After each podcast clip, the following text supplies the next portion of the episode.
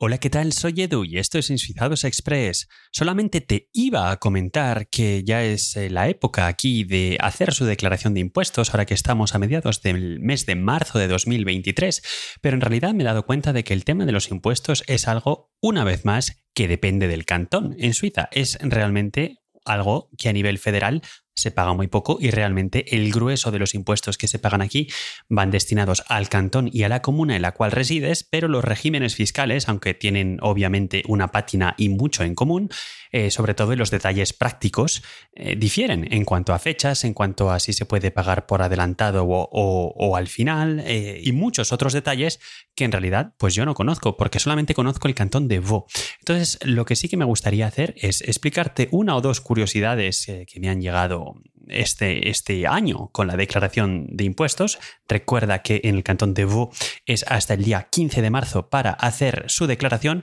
aunque en realidad te están dejando hasta el final de junio sin darte mayor problema y pidiendo extensiones incluso te dejan más. Realmente, con respecto a mm, lo que he podido tener con, de experiencia con otras administraciones fiscales, la administración fiscal aquí es bastante comprensiva, lo cual no significa que te vaya a dejar pasar cualquier cosa, pero es verdad que se puede establecer un diálogo y hay algo, algo quizá más de cooperación, ¿no? Se hacen preguntas, responden e incluso se puede intentar encontrar algún tipo de acuerdo o algún tipo de solución a alguna situación particular. Entonces, empezaré por lo primero y luego pasaremos a los mitos, quizá. Lo primero es que me ha llegado una una comunicación. Todos los años te llega por correo. En el cantón de Ufo estoy hablando, ¿vale? No estoy hablando de Suiza, estoy hablando de donde vivo yo. Todos los años te llega una carta con un código y este es el código que puedes utilizar para mandar la declaración por Internet. En esta carta con este código también viene una especie de, carpetilla o funda o cartulina grande, también con todos los códigos escritos y entonces lo que puedes hacer es, si todavía, porque todavía es posible, deseas enviar tu declaración por formato postal, puedes poner los documentos aquí dentro y entonces cuando llega la administración fiscal con estos códigos de barra ya saben a quién corresponde. Pero esto no es lo que te quería comentar, lo que te quería comentar es otra cosa que venía en esta misma carta, en la carta de este año para hacer la declaración sobre el 2023 y venía una especie de panfleto de anuncio que nos cuenta las bondades de hacer su declaración de Hacienda eh, de impuestos directamente a través de la web. El, el, sistema que venía haciéndose valer hasta ahora en el cantón de Vaud era un software que te descargabas en tu en tu, en tu ordenador, un software muy similar al de otros cantones porque en realidad los hace una empresa en Berna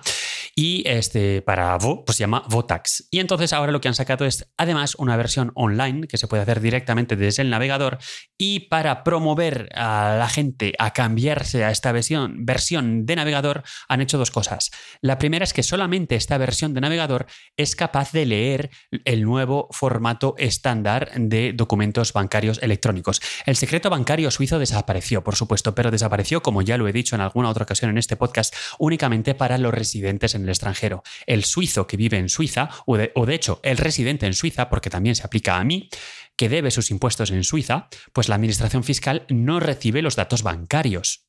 sino que uno los tiene que declarar. Para facilitar esta declaración, cada vez más bancos están adhiriendo al sistema de eh, justificante fiscal eh, electrónico, digamos, que no deja de ser un PDF, pero que viene con una especie de código que lo saben leer las máquinas y este código también lo sabe leer el software de la declaración fiscal. Entonces, lo que han hecho en el cantón de Vaud es que solamente la versión web puede leer este código. La versión Votax que te instalas en tu ordenador no lo sabe. Pero no es esto lo que te estoy contando. Lo que te estoy contando sobre todo, y lo que me ha hecho hablarte de ello, es que si haces tu declaración a través de la versión online en vez de la declaración vía este software que te instalas en tu ordenador, atención porque entras en un concurso en el cual puedes ganar un crucero en el lago Alemán, puedes ganar entradas para museos del cantón, puedes ganar invitaciones para festivales en la región y por supuesto puedes ganar también entradas para visitar monumentos emblemáticos. Es decir, que la Administración Fiscal te está intentando decir, mira,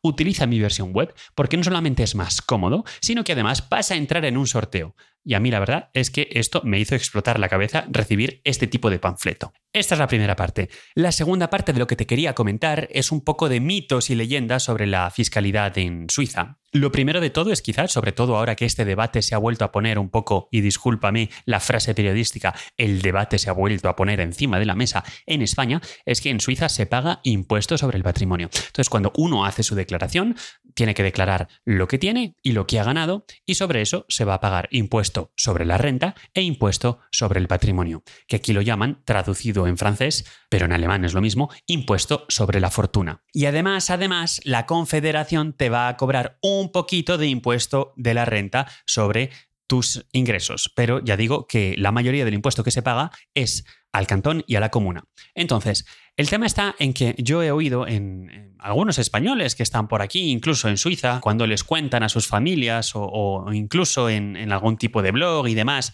dicen cómo funciona el tema de los impuestos en Suiza. Eh, bueno, eh, no es un sistema que yo vaya a defender, pero simplemente quiero eh, matar mitos para que, por si acaso estás opinando en algún tipo de conversación, pues que des hechos. Luego ya las opiniones las puedes tener, por supuesto. Yo también las tengo, aunque no todas las voy a compartir contigo. Una cosa que sorprende, luego ya las cantidades dependen de cada cantón y claramente en la Suiza francófona se pagan mucho más impuestos que en la Suiza alemana. Pero este no es el tema. El tema es cómo se anuncian, cómo se publican los datos de impuestos. Por ejemplo, para un sueldo de 80.000 francos, que puede parecer mucho, pero es un sueldo eh, que está bien, pero sin más eh, alaracas, digamos, el, eh, según el cantón de Vaud, se paga el 8% de impuesto sobre la renta. Entonces, Claro, uno ya se lleva las manos a la cabeza y dice, pero ¿cómo solamente se paga el 8% si yo en España, por más de 60.000 euros, ya se está pagando el 45% de impuesto de la renta? Entonces aquí es cuando se empiezan a mezclar conceptos, porque por un lado, el impuesto del 8% que se está dando en Suiza es solamente el impuesto de base, digamos, sobre el cual se calcula el resto. A ese impuesto del 8% hay que aplicarle dos coeficientes, el coeficiente de la comuna y el coeficiente del cantón. Es decir, que, por ejemplo, caso práctico, Lausana, el coeficiente del cantón de Vaud está en el 155% y el coeficiente de la comuna de Lausana, de la ciudad de Lausana, está en el 78,5%. Esto significa que vamos a pagar un 233,5% de impuesto. Entonces, es decir, que tengo que aplicarle en realidad al 8% este que hemos dicho, es en realidad el 233% de eso que voy a pagar, con lo cual, con una simple multiplicación, llego a que en realidad estoy pagando el 18,85%. Y me dirás, pero eso es muchísimo menos que el 45% español. Efectivamente, es cierto, pero es que estamos volviendo a comparar peras con manzanas. El 45% español es el último tramo, es el tramo a partir de los 60.000 euros que paga el 45%. Pero recordemos que hasta 12.000 euros y pico está exento, luego va el 19, luego el trocito hasta los 20 va el 24, etcétera, etcétera. Entonces, el 45% es el tipo marginal. Y sin embargo, este 18,8% al que he llegado en el impuesto de la usana para 80.000 francos es el 18,8% de los 80.000, es decir, que no es el tipo marginal. Para saber cuál sería el tipo marginal, debería añadirle, por ejemplo, 1.000 francos a lo que gano este año, a lo que declaro este año, para ver cuánto me calculan sobre los 81.000 francos. Como esto parece un poco lioso, es muy sencillo. Ya sé que con 80.000 me van a cobrar el 18,85%. Si me voy a las tablas en cuestión, veo que para 81.000 ya no es el 8,15%, es el 8,19%. Entonces, aplicando una vez más esta historia del 155% de coeficiente para el cantón y el 78,5% de coeficiente para la comuna de Lausana, me sale que declarando en vez de 80.000 francos 81.000, ya me sale a más del 19%. Poniendo números en la cosa, si declaro 80.000 francos, me van a cobrar 15.084 francos de impuesto. Si declaro 81.000 francos, me van a cobrar 15.340 francos de impuesto. Es decir, que la diferencia entre las dos cantidades son 256 francos. Es decir, que he ganado o he declarado 1.000 más y me han cobrado 256 más. Es decir, que el tipo marginal es del 25,6 y por supuesto está muchísimo más bajo que el tipo marginal del 45% español. pero digamos que por un lado un sueldo de 80.000 francos eh, en Suiza no cunde lo mismo que un sueldo de 80.000 euros en España, por supuesto, y sobre todo, sobre todo, y este es el mensaje que quería mandar, hemos pasado de ver en una tabla de, publicada de, de cuánto se paga de impuestos un 8,15%, hemos pasado a darse cuenta de que ese 8,15, si lo queremos comparar con un tipo marginal español o de cualquier otro país, en realidad no es el 8,15, sino en realidad, más bien, el 25,6%. Y ya por terminar, porque me estoy oyendo a mí mismo y me estoy aburriendo de tanta cifra y de darle vueltas a lo mismo, ese sueldo de utilizando algún tipo de herramienta que permita ajustar el, nivel de vida de un lugar a otro, como puede ser Numbeo, que me parece muy bien, si cojo 80.000 euros en, Madrid, por ejemplo, y los traduzco a cuánto sería eso en sueldo suizo en Lausana, me dice que eso equivaldría a 160.000 francos. Entonces, si esos 160.000 francos luego los traduzco, eh, los hago pasar por esto que te acabo de explicar, que no te voy a aburrir, me sale una tasa marginal de impuesto, una vez más en la USANA, del 40,2%. Es decir, que en realidad tampoco estamos tan diferentes, tan lejos de ese 45% español. No estoy intentando demostrar nada, simplemente lo que estoy intentando decirte es como de un 8% que podemos ver en una tabla en algún sitio donde pone 80.000 8%, estamos llegando a ajustando la diferencia sobre cómo se calculan las cosas y ajustando niveles de vida, pues realmente no estamos tan, tan, tan lejos de lo que podría pensarse inicialmente cuando uno piensa en Suiza. Añádele esto a alguien que gana 160.000 francos, seguro que tiene un cierto dinero, pues añádele a esto un cierto impuesto sobre el patrimonio. Luego, por supuesto, entrando en esta historia de eh, comparar peras con manzanas, está el sistema de salud, del cual no me voy a entrar en detalles ahora porque me da para uno, o dos, o tres, o cuatro incluso episodios, pero digamos que el sistema de salud aquí se basa sobre un seguro de base que es obligatorio tener pero que es privado y luego complementos de seguros adicionales que ya van al libre mercado y están mucho menos reglados y por supuesto en los cuales la compañía aseguradora te puede decir que no porque considera que no le merece la pena tu riesgo. Sin embargo, el seguro de base, que tiene un, un estándar mínimo, en ese ninguna aseguradora te puede decir que no. Esto crea muchísimos problemas por un lado administrativos y luego además el hecho de que es un sistema extraño en el cual hay muchas compañías privadas que te tienen que dar, en principio, en teoría, legalmente,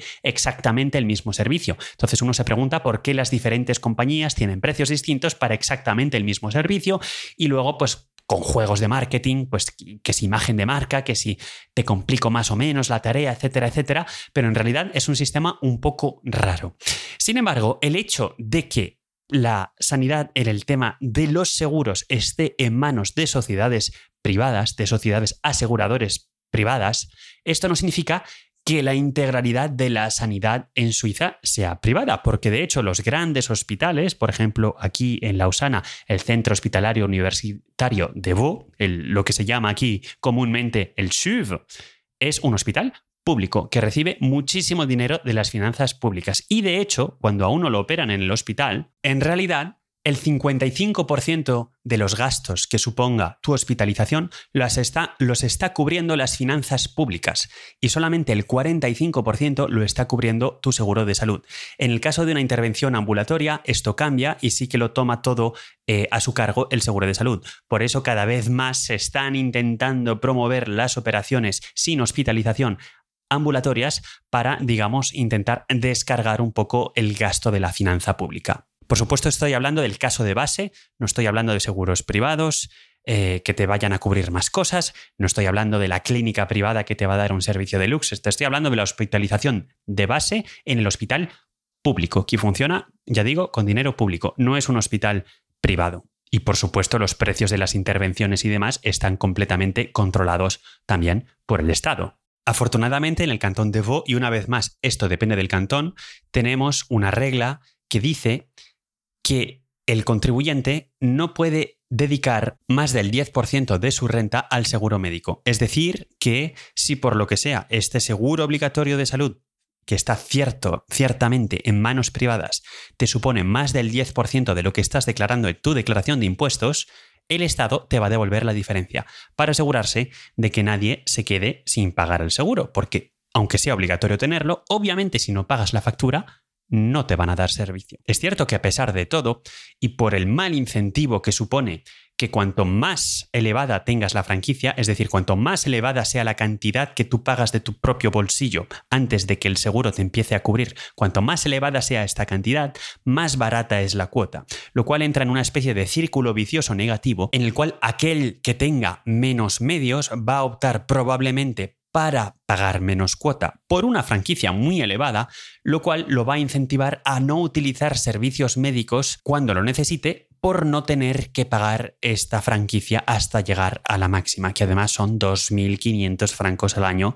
que es un dineral. Entonces, ya digo que no estoy defendiendo el sistema y es muy mejorable, pero simplemente me gustaría desmitificar eso de que la sanidad en Suiza es privada. Es en realidad una mezcla un poco rara entre privado y público, pero en cualquier caso hay medidas públicas, tanto en los hospitales como en lo que es la cobertura de seguros, para asegurarse de una forma más o menos razonable que todo el mundo esté cubierto con un nivel de calidad razonable. Y como veo que el tiempo está pasando y yo realmente me estoy alargando demasiado, déjame solamente desmetificarte una última cosa que he oído últimamente, y es eh, con respecto al, al sistema de pensiones. Efectivamente, el sistema de pensiones suizo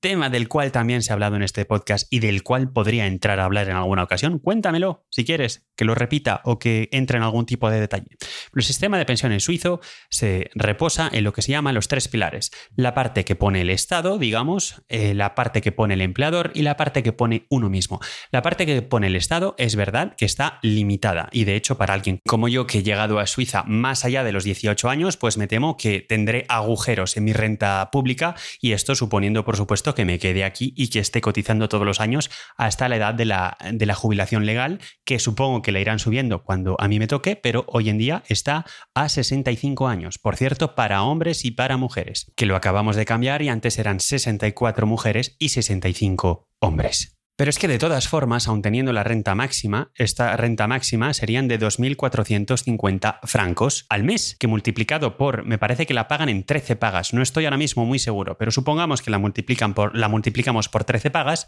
pues me salen unos 30.000 o 31.000 francos al año. Y esto ya digo, suponiendo que haya estado cotizando todo el tiempo y que además haya estado cotizando sobre un salario eh, que está por encima de los 86.000 francos. Es decir, con el, ejemplo de salario de 80.000 que he dado antes, no da para tener la renta máxima. Y claramente esta cantidad, aunque pueda parecer muy elevada, como ya se sabe, los precios en Suiza son muy elevados y esta cantidad pues no da. No da. Entonces, la frase que he oído es, em, si, si, cobras 200.000 francos, luego tienes una pensión de 20.000 y, y te cobran el IBI. Bueno, vamos a ver.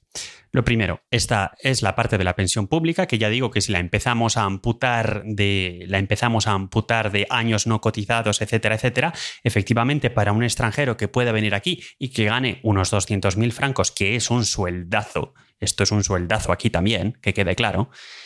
pues efectivamente eh, puede uno encontrarse en la situación de que le toquen, de que le toquen 20.000 francos anuales de, renta pública. Pero es que además de la renta pública está el sistema del segundo pilar, que es algo que todos los empleados, eh, para todas las personas que trabajen a partir de un cierto porcentaje y que ganen a partir de un cierto sueldo, todas estas personas tienen la obligación de estar aseguradas a este segundo pilar, que además este segundo pilar pues va, a, dar un complemento de renta adicional que se puede situar también en las decenas de miles de francos anuales que vienen a complementar esto. Es cierto que hay un agujero también eh, para la gente que ha trabajado a tiempo parcial y que por lo tanto no cumplen los requisitos para haber tenido que cotizar a este segundo pilar, o para la gente que ha tenido realmente ingresos muy modestos, en especial pienso a las mujeres que se han podido tener que dedicar a las labores domésticas, sobre todo en algún tipo de configuración más tradicional de la familia que todavía se sigue animando bastante en Suiza, aunque cada vez menos de forma afortunada. De hecho, ese es el motivo que ha hecho que mucha gente se esté en contra de haber subido la edad de jubilación de las mujeres de los 64 a los 65 años,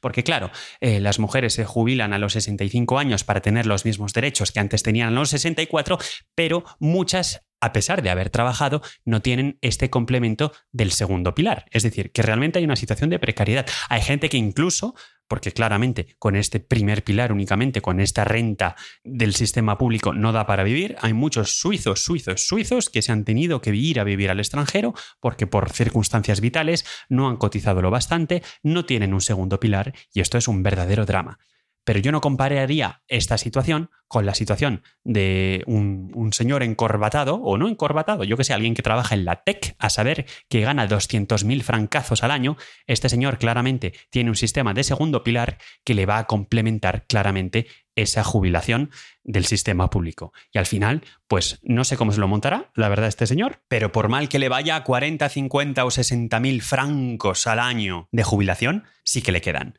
A eso añádele ponle los 20.000 del sistema público y ya está muy bien. Y además este señor, claramente, con esos posibles que tiene, con esos 200.000 francazos que se ha ganado cada año, seguro que ha podido cotizar también al tercer sistema, al tercer pilar, que es el sistema, digamos, de, de pensiones privado, que consiste en una especie de cuenta de ahorro en la cual uno puede hacer una serie de cotizaciones anuales con un máximo anual. Eso va de fiscalizado, es decir, no paga impuestos, es una forma de hacerse deducciones en sus impuestos. Entonces ese dinero se pone ahí, se invierte o es una cuenta de ahorro, y hay varios sistemas y ese dinero luego uno lo puede sacar en, el momento de la jubilación. En este caso no se saca en forma de renta anual, se saca en forma de dinero que uno saca el sueldo que tiene y paga impuestos y ya está, pero es cierto que bueno, pues si uno ha, ha, ganado 200.000 francazos cada año, insisto, pues el dinero que uno haya podido acumular ahí, pues no está mal y seguro que te da para completar tu primer y segundo pilar. Total, que ya está. Es decir,